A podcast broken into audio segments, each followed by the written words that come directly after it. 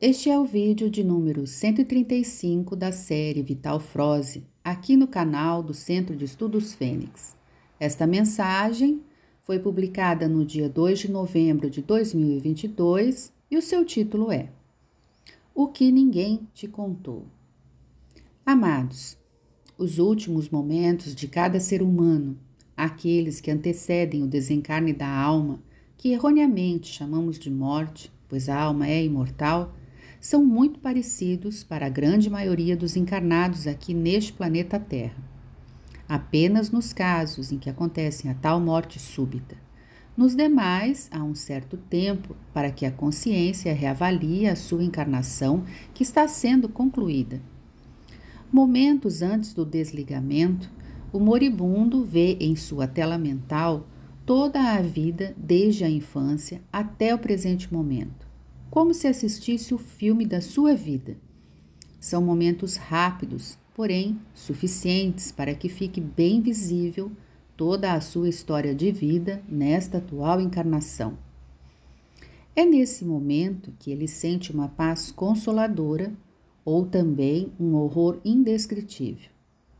Se ele fez por merecer a paz, neste momento mais elevado de sua consciência, já começa a vislumbrar cenas de um mundo angelical. Isso provoca nele uma confiança que antes nunca sentiu. Porém, se o filme for de horror, as imagens que se seguem em sua mente são de monstros e cenas dantescas, as quais provocam um medo jamais sentido em sua vida corpórea.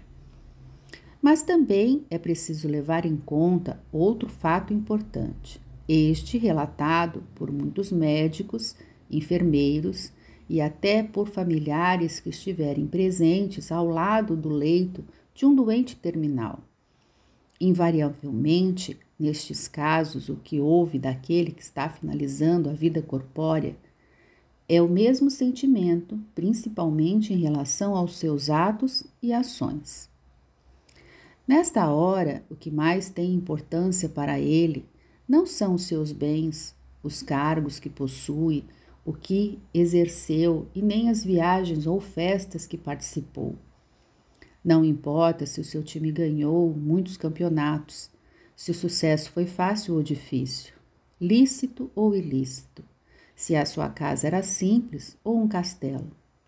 O que importa naqueles momentos é o que podia ter feito e não fez, principalmente as boas ações. Muito comum é sentir um arrependimento muito forte, até de pequenas coisas não praticadas, como abraçar os seus entes queridos, dizer que os amava, tirar um pouco de seu tempo, principalmente com seus filhos enquanto pequenos, um olhar generoso para sua esposa ou seu esposo, um cumprimento aos seus vizinhos, aos seus amigos ou colaboradores ou funcionários. Enfim, tudo aquilo podia ter feito e não fez. Essas duas etapas, embora aqui invertidas na sua ordem que antecedem o momento do desencarne, ambas trazem um conforto consolador ou uma angústia desesperada, já que o tempo se esgota e nada mais pode ser feito. A alma que chega nesse ponto já começa a colher os frutos de suas semeaduras durante a atual encarnação que chega ao seu final.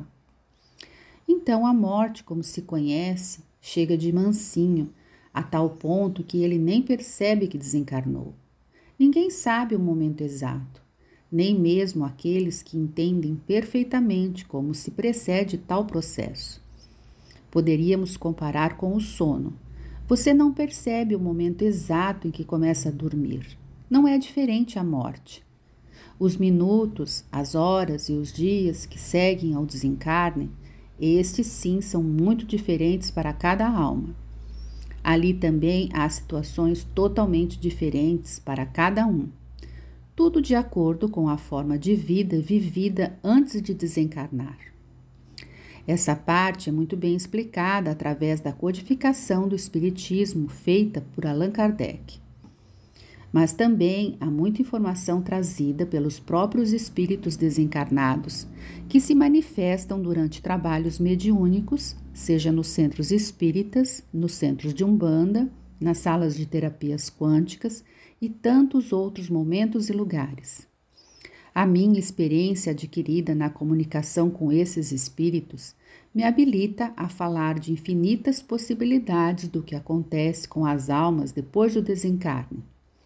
Mas o que importa mesmo é que cada um de vocês tenha muito bem delineado na consciência o seguinte: não há nada que se possa fazer após o desencarne.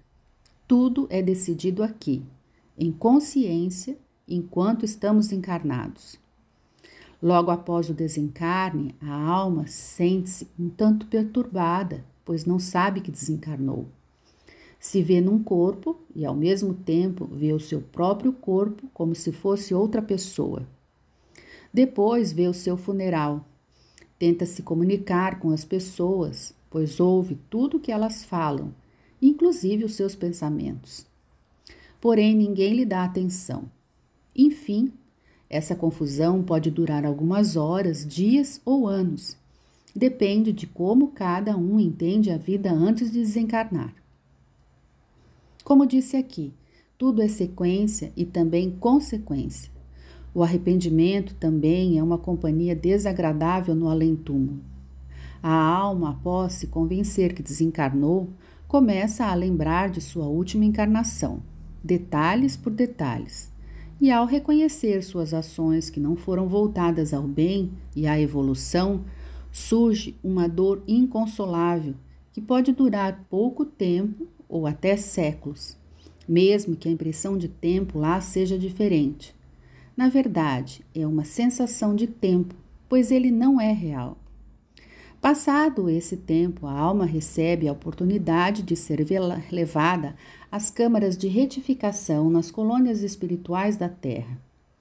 Amparada, cuidada e curada de suas dores, pois o corpo espiritual pode ainda estar sentindo alguma dor do corpo físico que tinha antes do desencarne. Ele começa nos pequenos trabalhos da casa, também no auxílio dos que continuam a chegar naquela colônia. Mesmo assim, as lembranças das vidas passadas estão permanentemente em sua consciência. E ele sabe que precisa reencarnar a fim de completar ou, ao menos, seguir na sua evolução de alma. Começa então a preparar um novo plano encarnatório. E este plano é a matriz que direcionará tudo aquilo que precisa viver, experienciar e mudar na sua próxima reencarnação. Tudo aquilo que foi colocado no plano virá em determinado tempo na sua vida corpórea seguinte.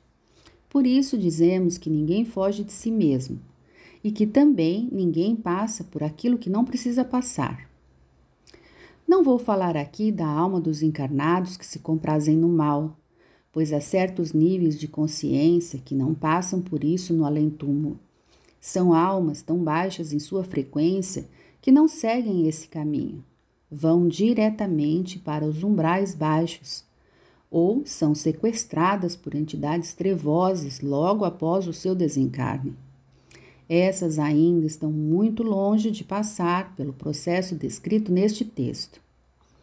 Lembrando que a Terra está fazendo uma transição planetária, deixando, portanto, de ser um mundo de expiações e provas e passará a ser um mundo de regeneração. Estamos na última encarnação antes dessa transição. Porém, tudo se resolve agora. Ao desencarnar, cada alma terá o destino de acordo com a sua frequência. Essa frequência vibracional será o passaporte de cada um e será definitivo, pois o tempo se esgota. A velha terra está ficando para trás. Nada e ninguém pode impedir isso pois faz parte dos planos divinos. Eu sou Vital Froze e a minha missão é o esclarecimento. Namastê.